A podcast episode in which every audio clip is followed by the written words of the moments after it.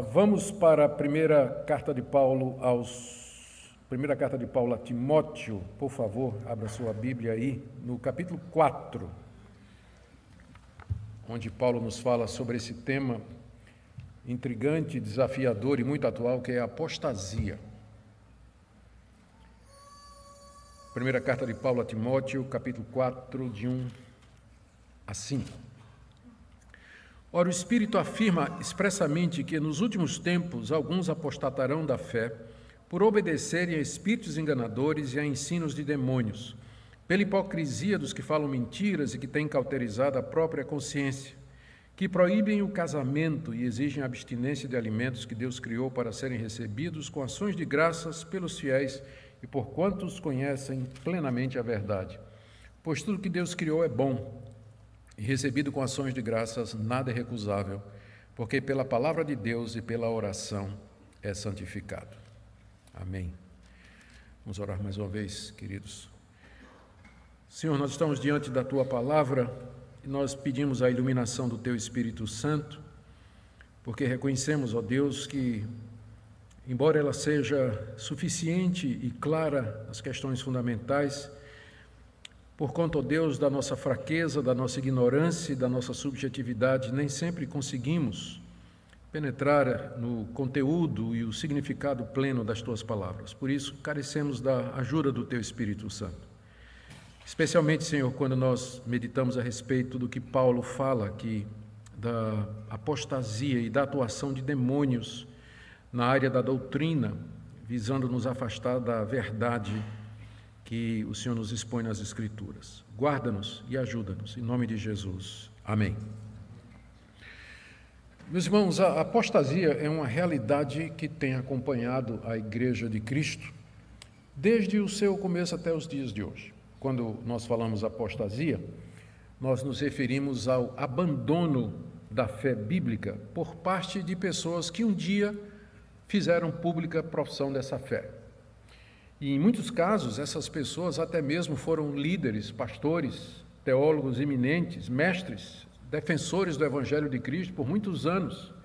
E de repente, alguma coisa aconteceu na sua vida e eles passaram a negar aquilo que tinham ensinado durante toda a sua vida e passaram a difundir um outro evangelho e contrariando aquela verdade que um dia eles defenderam e assim corrompendo a verdade bíblica.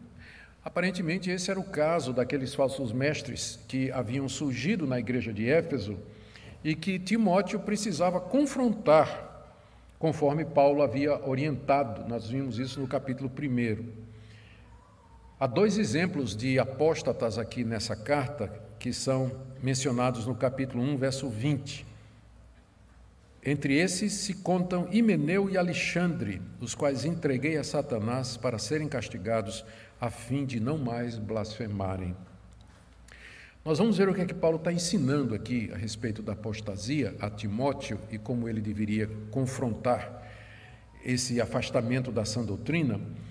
E vamos ver de que maneira isso pode ser útil para nós hoje. Porque, como eu disse, isso é uma questão que tem acompanhado a igreja desde o seu nascedor.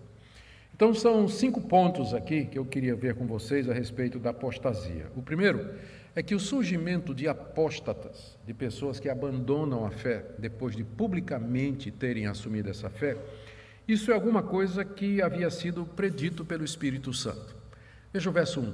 Paulo diz assim: Ora, o Espírito afirma expressamente que nos últimos tempos alguns apostatarão da fé. Paulo está dizendo aqui que essa informação de que nos últimos tempos alguns vão apostatar da fé é alguma coisa que é expressamente, quer dizer, claramente, com urgência declarada pelo Espírito Santo. O Espírito Santo declara, o Espírito Santo afirma que surgiriam ou que surgirão apóstatas nos últimos tempos. Paulo aqui pode estar se referindo a uma revelação particular que ele teve que o Espírito Santo revelou a ele o surgimento de falsos profetas dentro das igrejas e durante todo o período que a gente chama de últimos tempos. Ou pode ser que Paulo esteja se referindo à declaração de algum profeta cristão, que disse: Assim diz o Senhor: vão se levantar é, falsos mestres e apóstatas de dentro da própria igreja que vão tentar corromper a verdade. Mas o mais provável é que Paulo está simplesmente repetindo a orientação ou a advertência que o próprio Jesus fez no sermão escatológico que está lá em Marcos capítulo 13, verso 22, quando Jesus Cristo disse: Surgirão falsos cristos e falsos apóstolos, falsos mestres e profetas, fazendo sinais e prodígios e, se possível fora, enganando os próprios eleitos. Então, é mais provável que Paulo esteja baseado nas declarações do próprio Jesus, no seu sermão escatológico, quando Jesus falou das coisas que haveriam, os sinais que haveriam de marcar a sua vinda, ele falou do surgimento de falsos cristos, de falsos apóstolos, de falsos mestres, de falsos profetas. E Paulo então está se referindo a isso. Como Cristo era cheio do Espírito Santo e ele falava pelo Espírito Santo, Paulo então aqui diz: o Espírito através de Cristo, o Espírito que estava em Jesus Cristo, expressamente afirma o surgimento desses apóstatas durante esse período que nós chamamos de últimos tempos. E aqui isso imediatamente me leva para o segundo ponto. É que essa apostasia, portanto, era alguma coisa que caracterizava os últimos tempos. Como ele diz aqui, o Espírito afirma expressamente que nos últimos tempos alguns apostatarão da fé. Para alguns estudiosos, ou para algumas pessoas que leem a Bíblia, o crente, quando lê a Bíblia, às vezes até superficialmente, desavisadamente, ele pensa que últimos tempos, quando aparece essa expressão, está se referindo àqueles dias que vão anteceder a vinda de Jesus Cristo. Aqueles dias que vão, onde tudo de ruim que a Bíblia está predizendo vai acontecer, antecipando a chegada gloriosa do Senhor Jesus. Mas a verdade é que o último tempo, os últimos tempos na teologia bíblica do Novo Testamento, se refere ao período entre a primeira vinda de Cristo e a segunda vinda dele. Nós já estamos vivendo os últimos tempos há dois mil anos. Foi marcado pela vinda do Espírito Santo. Você se recorda do sermão de Pedro no dia de Pentecostes? Quando o Espírito veio, todos aqueles sinais aconteceram, uma multidão se juntou espantada com o que estava acontecendo, ouvindo aquelas pessoas falarem em idiomas que elas não tinham aprendido, eram galileus, e aqueles homens estavam ouvindo eles falando na sua própria linguagem. Havia gente de toda parte do mundo ali em Jerusalém para a festa de Pentecostes. E Pedro disse: Olha, esses, o que está acontecendo não é o que vocês estão pensando. Alguns estão dizendo que esse pessoal, nós estamos bêbados, mas é nove horas da manhã. Naquele tempo aquele argumento valia, ninguém ficava bêbado às 9 horas da manhã. Hoje em dia não vale ele. Paulo teria que usar outro argumento. E em seguida ele diz: Isso que está acontecendo é o que foi dito pelo profeta Joel, e acontecerá que nos últimos dias derramarei do meu espírito sobre toda a carne. Ou seja, Pedro está dizendo que os últimos dias foram inaugurados com a chegada do Espírito Santo no dia de Pentecostes. E você vai ver que essa é a linguagem consistente de todo o Novo Testamento, onde os últimos dias são chamados às vezes de fins dos séculos, a última hora. Veja, por exemplo, João na sua primeira carta, ele diz assim: Filhinhos, já é a última hora. E como é que nós sabemos que é a última hora? Porque muitos anticristos já surgiram. Eles saíram de nós, mas não eram dos nossos. Mas para que ficasse conhecido de que eles eram, não eram de nós, por isso é que eles saíram. Então, João chama de a última hora, o próprio Paulo se refere fins dos séculos, ou então últimos tempos. Então, isso é importante deixar claro. Nós estamos vivendo os últimos tempos há dois mil anos. Por que é, que é chamado de últimos tempos? Porque é o último período da história desse mundo como nós conhecemos. Porque quando Cristo voltar, vai se encerrar a história desse mundo o mundo como nós conhecemos, na vinda de Cristo, ele será interrompido e será transformado. Nós estamos vivendo a última etapa da história da redenção. Por isso que é chamado de últimos tempos, fim dos séculos, a última hora. E uma das características desse período, que é entre a vinda de Cristo, a primeira, e a sua segunda vinda em glória, é exatamente a presença de apóstatas na igreja. Pessoas que um dia professaram publicamente a sua fé, mas que então se voltaram contra essa própria fé que um dia eles professaram. Isso marcará todo esse período, de acordo com o que Paulo está dizendo aqui. É isso que nós então aprendemos em segundo lugar.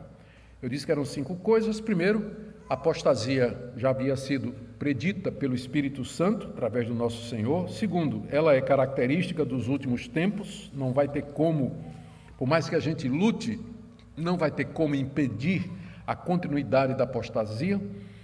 E a terceira coisa que Paulo nos diz aqui, que está aí ainda no verso primeiro, é que essa apostasia ela tem origem satânica.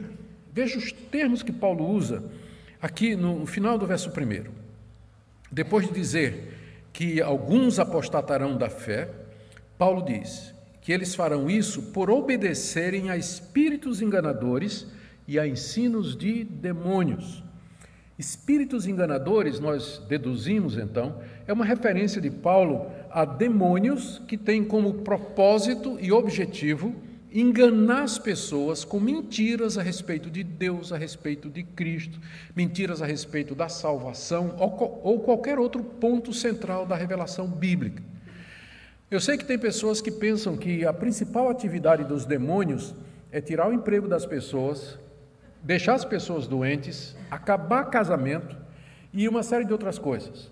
Eu não estou dizendo que os demônios não fazem isso, mas tem uma coisa muito pior que eles fazem, que é enganar as pessoas com o falso evangelho. É enganar as pessoas. Paulo se refere a isso, a esse tipo de demônio, como sendo espíritos enganadores. E o engano que eles promovem é exatamente quanto ao evangelho. Quanto ao evangelho, difundindo corrupções ou perversões daquela verdade que um dia o Espírito Santo de Deus revelou. Você percebe o contraste aqui que Paulo está fazendo. Por um lado, você tem o Espírito de Deus através, falando através de Cristo e de Paulo. Por outro, você tem espíritos enganadores que têm como objetivo exatamente perverter a verdade. Paulo também fala aqui de doutrinas de demônios, ou seja, doutrinas ou ensinamentos que foram criados por demônios para contradizer, corromper o evangelho e enganar as pessoas. E aqui nós aprendemos que os demônios também conhecem teologia. E eles são muito criativos. E praticamente não, nós podemos dizer que todo erro, todo falso evangelho, toda corruptela do evangelho, toda perversão da verdade de Deus que existe no mundo, existiu e existirá, tem por detrás a atuação do pai da mentira. Por isso que ele tem esse nome, ele é o pai da mentira. Pai da mentira porque ele espalha mentira a respeito de Deus, a respeito do Evangelho, através da salvação, aliás, a respeito da salvação, a respeito da, das pessoas, do destino e do, do futuro delas. Ilude as pessoas com relação ao estado espiritual em que elas se encontram, fazem com que as pessoas se sintam confortáveis com o erro, de maneira que a pessoa não percebe o caminho para onde ela está indo. Esses espíritos enganadores, eles têm esse poder para iludir as pessoas, como, por exemplo, vou citar dois exemplos aqui, o caso de Pedro, próprio apóstolo Pedro, andando próximo de Cristo. Quando Cristo falou a respeito da cruz, que ele precisava morrer para salvar o seu povo, Pedro teve uma ideia, de repente teve um impulso na cabeça de Pedro e ele chegou para Jesus e disse: Mestre, tem dó de ti, isso de maneira nenhuma vai te suceder. E o nosso Senhor viu que por detrás das palavras de Pedro estava uma forte tentação de um espírito enganador do próprio Satanás. E qual foi a resposta de Cristo para Pedro? Para trás de mim, Satanás. Jesus, na hora, viu de onde vinha o erro de Pedro. Exatamente dessa opressão. Então, mesmo uma pessoa como Pedro, ainda que momentaneamente, ela pode ficar debaixo desse tipo de sugestão, dessa ilusão, dessa mentira que Pedro eh, acreditou e queria passar para Jesus. O caso mais grave que nós temos, que podíamos citar aqui, é o caso de Judas, que durante três anos andou com Cristo, publicamente reconhecido como um dos doze apóstolos de Cristo, que fez sinais e prodígios em nome de Jesus, juntamente com os demais onze apóstolos. Mas o texto de Lucas e o texto de João, esses dois evangelhos, nos dizem que na noite que Jesus foi traído, Satanás entrou em Judas. Satanás entrou em Judas. E Judas, então, sob a influência de Satanás, dominado pelo diabo, ele saiu e foi vender Jesus Cristo por 30 moedas de prata, se desviando completamente da fé, daquele propósito original e de tudo aquilo que ele tinha aprendido e ensinado pelo próprio Cristo. Então, essa é a terceira coisa que Paulo nos ensina aqui, que toda apostasia, ou que apostasia, ela tem origem na, na no gabinete teológico dos demônios. Os demônios são os maiores teólogos do século presente. Eles criam doutrinas, eles inovam, eles trazem ideias que parecem interessantes. Mas, em quarto lugar, como é que eles fazem isso? Porque nós não, os demônios não aparecem para nós em forma física, eles não falam, demônios não escrevem livros, eles usam pessoas. E é o que Paulo vai dizer aqui no verso 2, que a apostasia, que os apóstatas, mesmo sendo influenciados pela, pelos espíritos enganadores, ainda assim eles são responsáveis pelos seus erros. Porque veja, no verso 1 ele diz que as pessoas vão apostatar da fé por obedecer a espíritos enganadores e a ensinos de demônio. Obedecer aqui é ouvir, prestar atenção e seguir. Então muitos vão fazer isso e vão se desviar da fé. Pela E quem vai ser um instrumento disso? Quem é que vai levar esse erro que o diabo produziu? Essa falsa teologia? A resposta está no verso 2. Pela hipocrisia dos que falam mentiras e que têm cauterizada a própria consciência. O diabo vai usar pessoas de dentro da igreja, são os apóstatas, que têm duas características aqui. Primeiro, eles são hipócritas. A palavra hipócrita é uma palavra grega composta que significa literalmente se esconder atrás. Se esconder atrás. E era uma referência aos atores do teatro grego. Eh, você já deve ter visto alguma imagem, alguma reprodução aí, algum desenho é, desses do teatro grego antigo. As pessoas, os atores, quando iam encenar, por exemplo, um papel de uma pessoa que estava chorando, eles colocavam uma máscara né, geralmente com um, um pauzinho, né, que eles botavam no rosto de uma pessoa chorando, e ele ficava falando por trás da máscara. Então todo mundo que olhava estava vendo o rosto de choro, mas por trás da máscara o ator podia até estar rindo de felicidade. Quando ele ia encenar o papel de alguém feliz, ele botava uma máscara de alguém rindo, mesmo que por trás dela ele pudesse estar chorando. Então, por isso o nome hipócrita, ou seja, alguém que está atrás de uma aparência, alguém que dá uma aparência de alguma coisa que não é. Daí o termo ganhou conotação religiosa para se referir a toda pessoa que parece piedosa, parece espiritual, parece de Deus, mas na verdade não é, é uma máscara. Segunda qualidade dessas pessoas, Paulo nos diz aqui, é que elas falam mentiras falam mentiras, mentiras religiosas, mentiras religiosas, ou seja, eles falam e divulgam aquilo que não é verdade, aquilo que não está de acordo com a doutrina apostólica. E terceira característica, eles cauterizaram a sua consciência. Eu gosto muito da tradução da nova tradução da linguagem de hoje, nessa parte em que diz assim: que a consciência dessas pessoas está morta, como se tivesse sido queimada com ferro em brasa. Uma das formas de cauterização, estancar uma hemorragia, que era usada no passado, quando não havia recursos médicos, era exatamente cauterizar a ferida com um ferro quente. E a carne queimada, então, ela fechava. Né? Era uma, devia ser uma dor insuportável, mas pelo menos parava o sangramento. E, e aquela parte se tornava insensível, porque queimou nervo, queimou tudo. Então, a cauterização implicava na insensibilização do tecido que estava sangrando, exatamente para impedir o, a continuidade do sangramento. Paulo está dizendo que essas pessoas que obedecem à doutrina de demônios são hipócritas, fingidos e que cauterizaram a própria consciência. De tanto resistir ao Espírito Santo, de tanto negar a verdade, eles se tornaram insensíveis para a verdade a ponto de acreditar na própria mentira. Acreditar na própria mentira que eles estão pregando. De tanto resistir, eles não têm mais consciência. E isso aqui é, o, é um caminho sem volta, porque uma vez que a pessoa cauterizou a consciência, não tem mais como fazê-la perceber o erro que ela está cometendo ou a, falácia dos caminhos nos quais ela está andando.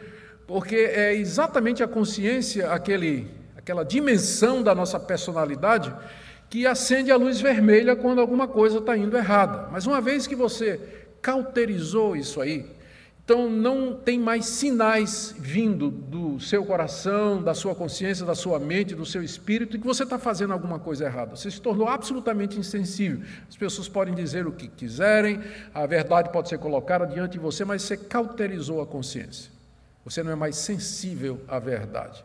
Então são essas pessoas que o diabo usa e são essas pessoas que Paulo chama de apóstatas.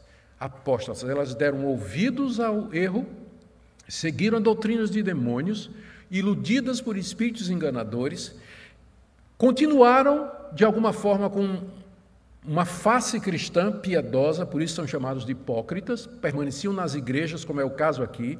Paulo está instruindo Timóteo a como enfrentar falsos mestres que tinham surgido de dentro da própria igreja. Então, pessoas que vinham com um discurso piedoso, espiritual, mas na verdade eram mentirosos que já tinham sua consciência cauterizada.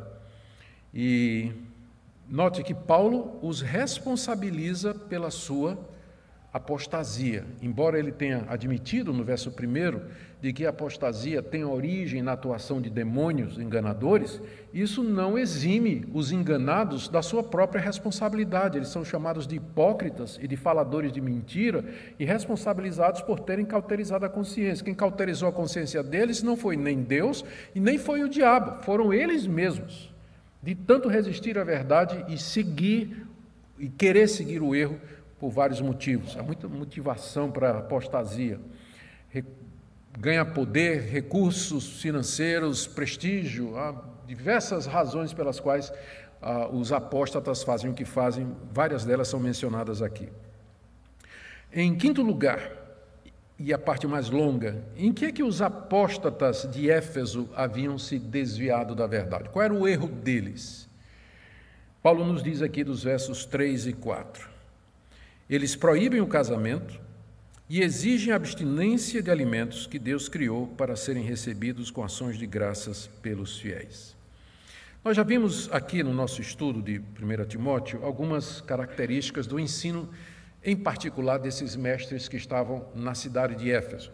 Então, só para lembrar, no capítulo 1, verso 3, Paulo diz assim: Quando eu estava de viagem, Timóteo, rumo à Macedônia, eu te roguei permanecesses ainda em Éfeso para admoestares a certas pessoas, eram os falsos mestres, a fim de que não ensinem outra doutrina.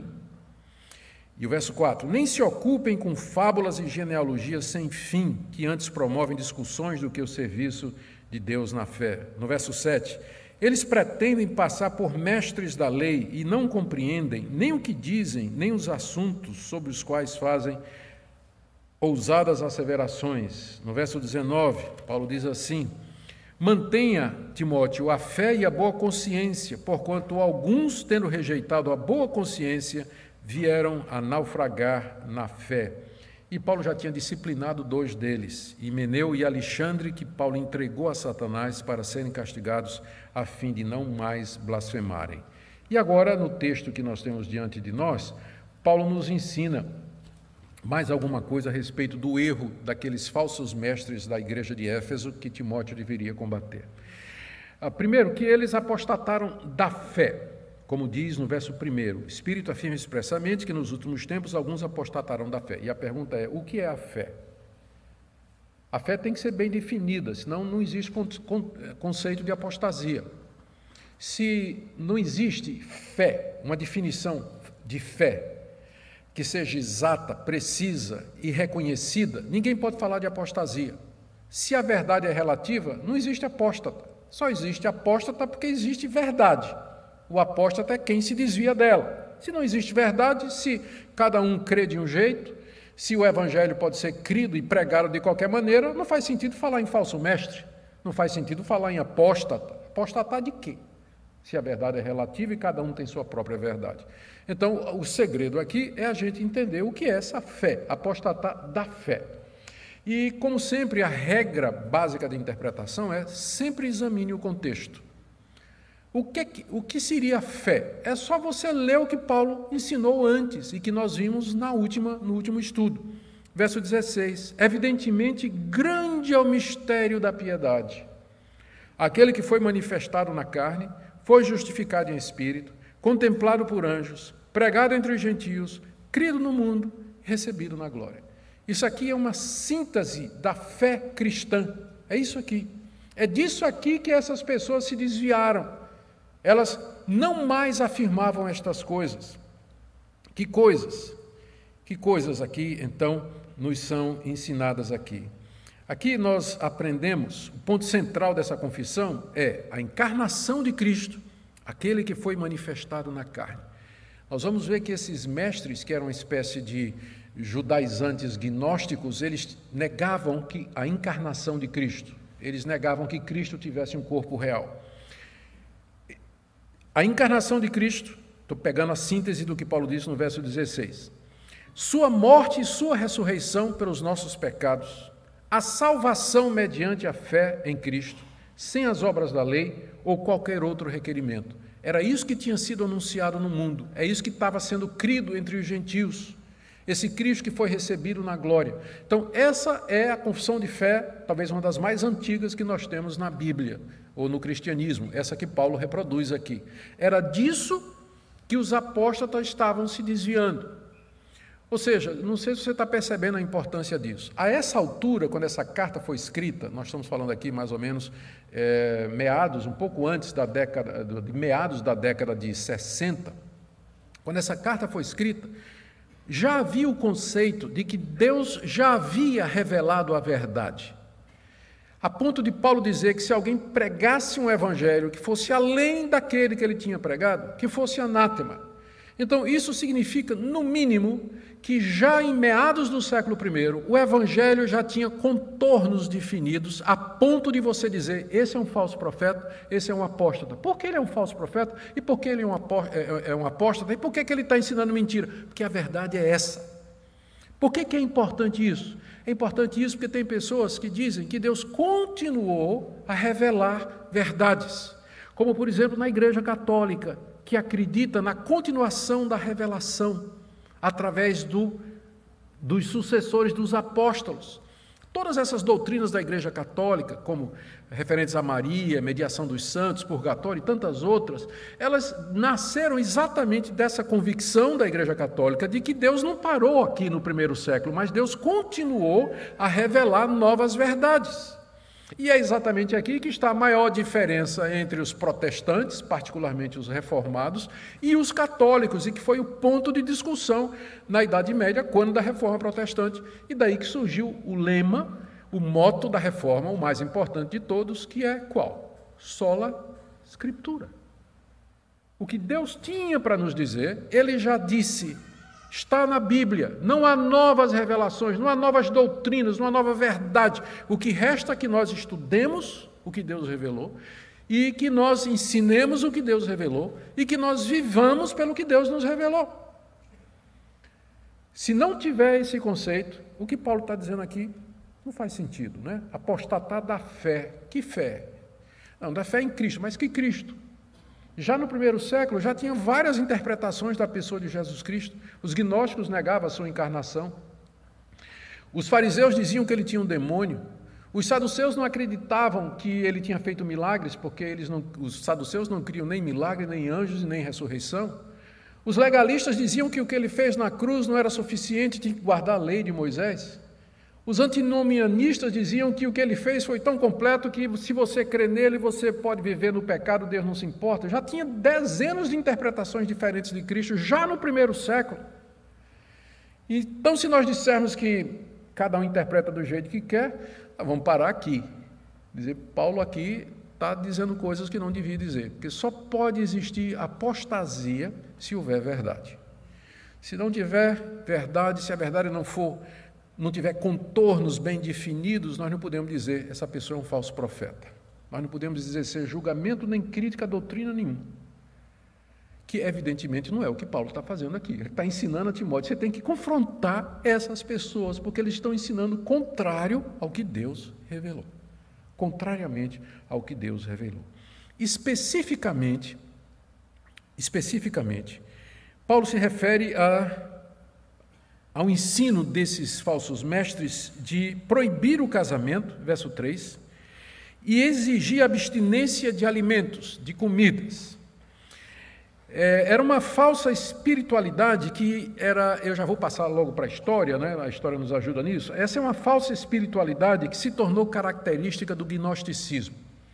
Os gnósticos, exatamente porque eles faziam uma distinção entre matéria e espírito, eles tinham dificuldade com tudo que era material. Por isso eles não criam na encarnação de Cristo, não criam na ressurreição de mortos. Eles achavam que o casamento era um estado inferior ao estado de solteiro, porque uma vez que você casa, você vai ter relações sexuais, isso envolve corpos. O solteiro, na verdade, ele, o celibatário, ele não, né? e ele então vai poder se dedicar mais para servir a Deus e assim por diante. Já Eusébio, historiador da igreja no século IV, citando Orígenes, ele diz que Saturnino, Marcião e os encratitas são todos heréticos gnósticos até o século III. Eles defendiam o celibato e a abstinência de comer carne. Isso aqui é o Paulo está enfrentando, o que Timóteo está enfrentando aqui em Éfeso é o começo da, dessa heresia gnóstica que vai ganhar amplitude no período pós-apostólico e que entra na Idade Média, provocando o celibato obrigatório dos padres e algumas práticas que são conhecidas como ascetismo, que é a abstinência de coisas legítimas sob pretexto de espiritualidade. Casamento é uma coisa legítima, mas se eu quero ser mais espiritual, eu devo ficar solteiro. Toda comida é boa, mas para eu ser mais espiritual, eu devo evitar algumas comidas. Então, tudo isso que exige abstinência de coisas que Deus criou e que são boas, a gente chama de ascetismo e é uma falsa forma de espiritualidade ou de superioridade moral. Esses falsos mestres lá em Éfeso, eles por isso que Paulo chama eles de hipócritas, né? eles apareciam com aquela cara de piedade, de santidade, e eles então começavam a ensinar: olha, casar, vocês que estão casados, pode se separar. Viver solteiro, celibatário, é muito melhor, é muito mais espiritual e assim por diante. É evidente que esse ensino deles é, é, é no contexto de salvação e no contexto de agradar a Deus. O ensino bíblico, na verdade, é que casar ou não casar é um dom de Deus. Cada um tem de Deus o seu próprio dom e que a pessoa pode se realizar casada ou pode se realizar como celibatária também. É, não precisa você casar para ser feliz e completo e experimentar tudo que Deus tem para a sua vida. O problema desses gnósticos é que eles davam uma conotação religiosa a isso. Eles diziam que era uma questão de espiritualidade. Ser solteiro era mais espiritual do que ser casado. E você seria mais espiritual e moralmente superior se você não comesse determinados alimentos, determinados alimentos. Então, era, era esse o erro dessas pessoas. E por que que isso era um erro? Por que que isso é apostasia? Paulo chama isso de apostasia, já pensou? Não é uma coisa pequena, não. Não é uma coisa pequena. Paulo diz que isso é apostatar da fé. Por que, que é apostatar da fé? Primeiro, veja agora, ele vai dizer do verso 3 até o verso 5. São, acho que uns quatro argumentos aqui. Deixa eu ver quantos eu anotei aqui. Quatro. Por que, que isso é apostatar da fé? Quatro razões. Primeiro, porque foi Deus quem criou estas coisas e as estabeleceu para alegria e proveito da humanidade: o casamento e os alimentos. De onde vem? Exatamente de Deus. Foi Deus quem nos criou, macho e fêmea, e que estabeleceu o casamento como sendo o ambiente onde nós podemos nos relacionar sexualmente, gerar filhos, criar família. Então o casamento é de Deus, é uma coisa boa. Qualquer ensino que vá contra o casamento se enquadra no que Paulo está dizendo aqui. É doutrina de demônios. O diabo sempre quis destruir as boas obras de Deus. Sempre, sempre que ele fazer isso. E uma das coisas que ele vem tentando fazer é exatamente destruir o conceito da instituição do casamento. Nesse caso, com a falsa com a capa de falsa religiosidade, pretendendo que o estado de ficar solteiro, celibatário, é mais elevado espiritualmente do que o de casado. Como eu disse, isso vai dar na Idade Média no celibato obrigatório dos padres, que até hoje é definido pela Igreja Católica. Segunda razão pela qual isso é uma heresia, está aí no verso 3. Que Deus criou estas coisas para serem recebidas com ações de graças pelos fiéis e por quantos conhecem plenamente a verdade. Qual é a verdade a respeito disso? Que Deus é o Criador dessas coisas, que nós somos salvos pela fé em Cristo e não pela abstinência de qualquer coisa, que as leis de comida do Antigo Testamento não pode comer esse tipo de carne, não pode comer isso, não pode comer aquilo. Essas leis foram abolidas, que o casamento foi instituído por Deus e por isso nós usufruímos estas coisas com gratidão no coração.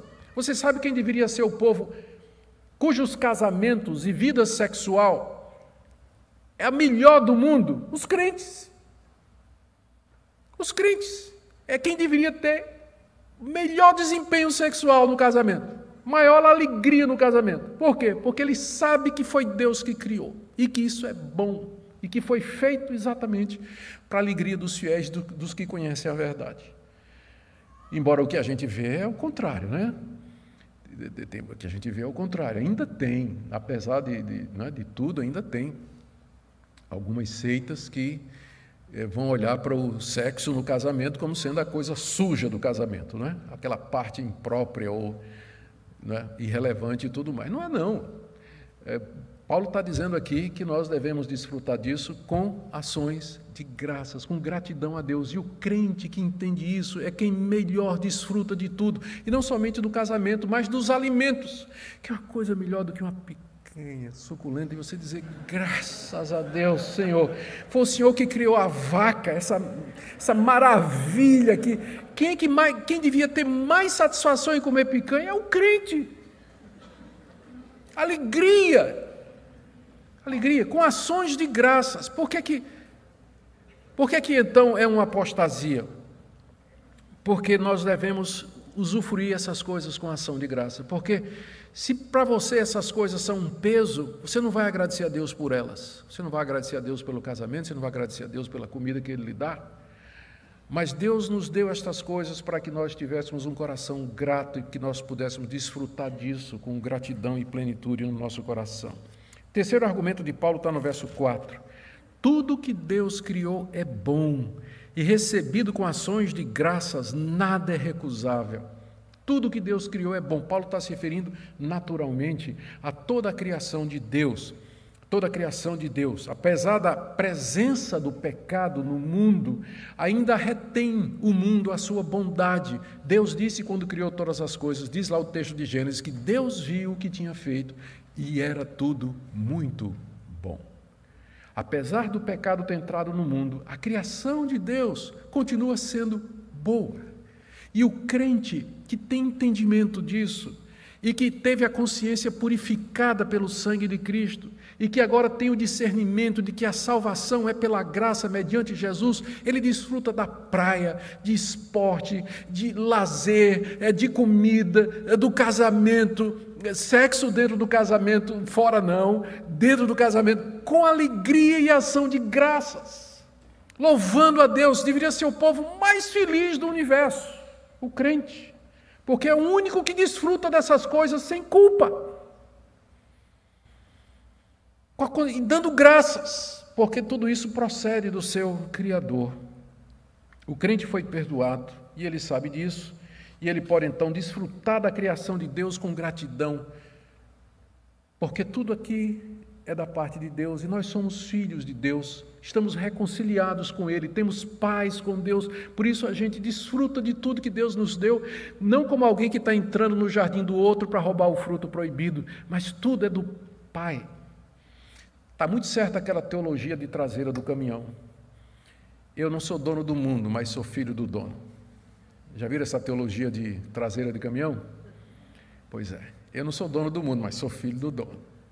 Por isso eu desfruto dessas coisas com gratidão e alegria no meu coração. É claro que aqui eu preciso fazer uma ressalva, né? Porque sempre tem gente que vai cortar essa parte do vídeo e vai dizer que eu estou ensinando alguma coisa diferente. É claro que Paulo aqui não está. É claro que Paulo aqui não está falando de coisas pecaminosas e de prazeres pecaminosos. Ele está dizendo aquilo que Deus criou, como o casamento e os alimentos. Fornicação, prostituição, adultério, glutonaria, continua sendo pecado, mesmo que você cometa essas coisas dando graças a Deus. Não vai alterar. Paulo não está falando dessas coisas. Ele está falando do casamento, sexo no casamento e das comidas que Deus preparou e estabeleceu no mundo para nós. Ele não está falando aqui de atitudes pecaminosas, não tem nada que legitime isso, não tem nada que vai tornar adultério uma coisa certa e justa, ou a imoralidade, ou a fornicação, como nós dissemos. Quarta, quarta razão pela qual ensinar o contrário disso é erro e apostasia, porque essas coisas são santificadas pelo uso dos meios de graça. Verso 5. Paulo diz no final do verso 4: Nada é recusável, porque pela palavra de Deus e pela oração é santificado. Como eu disse, nós sabemos que estas coisas elas foram contaminadas pelo pecado mas pela palavra de Deus, pelo ensino da palavra de Deus a respeito do Evangelho, da bondade de Deus, da autoria de Deus, de tudo que existe, do perdão de pecados mediante Jesus Cristo, e pela oração de gratidão a Deus, estas coisas nós podemos participar delas com ações de graças, elas são santificadas, no sentido de que elas são separadas do mundo para o uso alegre, contente e legítimo dos filhos de Deus. Pela oração e pela palavra, estas coisas são santificadas. Eu quero trazer algumas aplicações práticas aqui para a gente encerrar. A primeira dela, delas vai para os nossos amigos católicos, se tiver alguém aqui, ou alguém que nos segue, está ouvindo. Embora esse antigo judaísmo gnóstico, que era o nome que a gente dá para a heresia lá de apostasia lá de, de Éfeso, embora ele já tenha passado, mas ele deixou sementes na Igreja Católica, como já mencionado, o celibato obrigatório dos padres, que tem origem nisso aqui, e aquela famosa prática que inclusive é usada pelos evangélicos de não comer carne vermelha na sexta-feira chamada Santa ou Quaresma. De onde é que vocês acham que vem isso? Vem exatamente dessa ideia, abstinência, que a abstinência de determinados alimentos de alguma forma introduz uma superioridade moral ou espiritual. Isso não tem fundamento nenhum na Escritura. O próprio Jesus declarou que o que contamina o homem não é o que entra pela sua boca, mas aquilo que sai do seu coração. É isso que contamina o homem. Então, qualquer ensinamento que proponha uma religiosidade, uma espiritualidade que é baseada em abstinência dessas coisas legítimas, pode saber que é doutrina de demônio. E quem está dizendo não é o pastor Augusto, é Paulo. Isso aqui é doutrina de demônio, isso é engano produzido pelo diabo para afastar você da gratidão, da plenitude, da alegria de viver em Cristo aqui nesse mundo, desfrutando daquilo que Deus lhe deu. A minha segunda palavra é exatamente para esses que defendem dietas religiosas como sendo. Ah, algum tipo de dieta religiosa, abstinência de, de, de, de tipos de comida, como sendo o caminho para um patamar espiritual mais elevado, que nós chamamos de gnósticos modernos ou legalistas modernos, que de alguma forma querem atrelar a santificação a esse tipo de prática. Eu não preciso dizer mais nada, Paulo já disse tudo que tinha para dizer sobre isso aqui. Mas eu tenho também uma palavra para aqueles que acham que o casamento é alguma coisa inventada pela sociedade humana, que é uma mera convenção humana. Veja o que é que Paulo diz aqui. Paulo chama de apóstata aqueles que proíbem o casamento.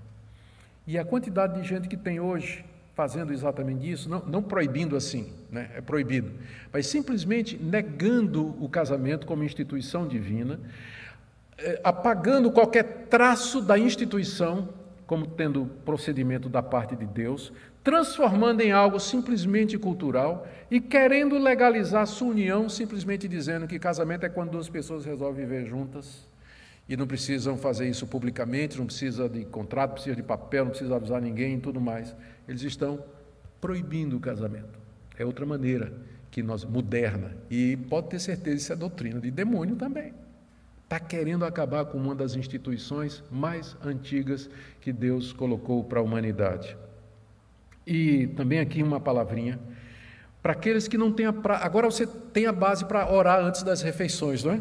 Sabe por que, que a gente ora antes de. Não vou colocar como lei, mas eu vou colocar aqui no verso 5. Pela palavra de Deus e pela oração, estas coisas são santificadas. Essa é a razão pela qual geralmente o crente ora antes de comer. Ele agradece a Deus. Agradece a Deus. Eu, eu, eu me lembro de uma vez eu, que aconteceu um episódio relacionado com isso.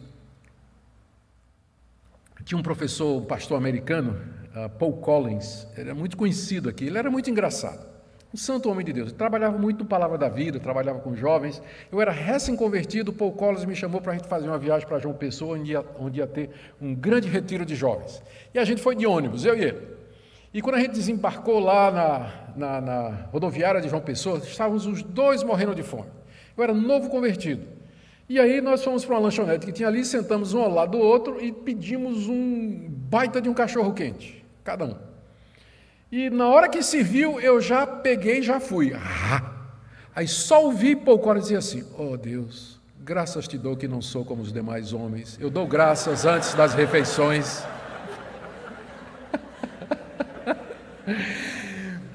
Claro que ele fez brincando, mas eu nunca esqueci. Eu não consigo hoje comer sem dar graças que eu me lembro do Paul Collins. Né? Mas a base, você quer saber a base, não é superstição e não é prática evangélica. Se você quiser saber a base, é essa passagem aqui, que pela palavra de Deus e pela oração, os alimentos eles são santificados. Então, está aqui. E a última coisa que eu queria dizer. Qualquer coisa, penúltimo, qualquer coisa que acrescentar algo à obra de Cristo é doutrina de demônio. Qualquer coisa que for acrescentada à obra de Cristo é doutrina de demônio. Espírito enganador, querendo separar você da suficiência de Cristo. Eu não poderia terminar aqui sem dizer que esse texto também ele é um alerta poderoso para cada um de nós.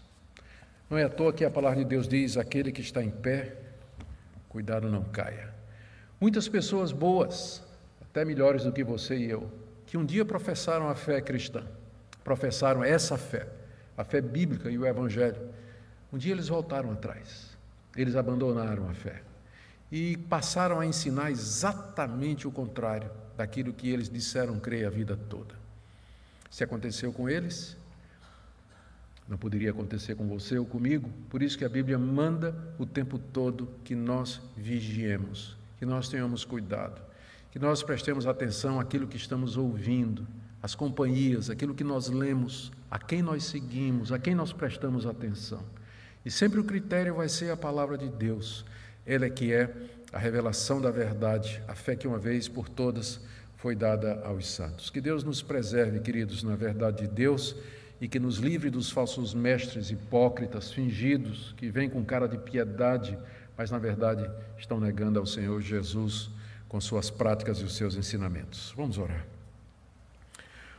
Oh Deus, nós nos sentimos desafiados e corrigidos e alertados e repreendidos por essa passagem.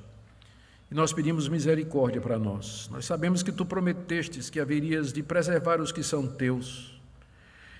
Mas nós sabemos também que ao mesmo tempo tu nos ensinas a vigiar e orar para não cairmos em tentação.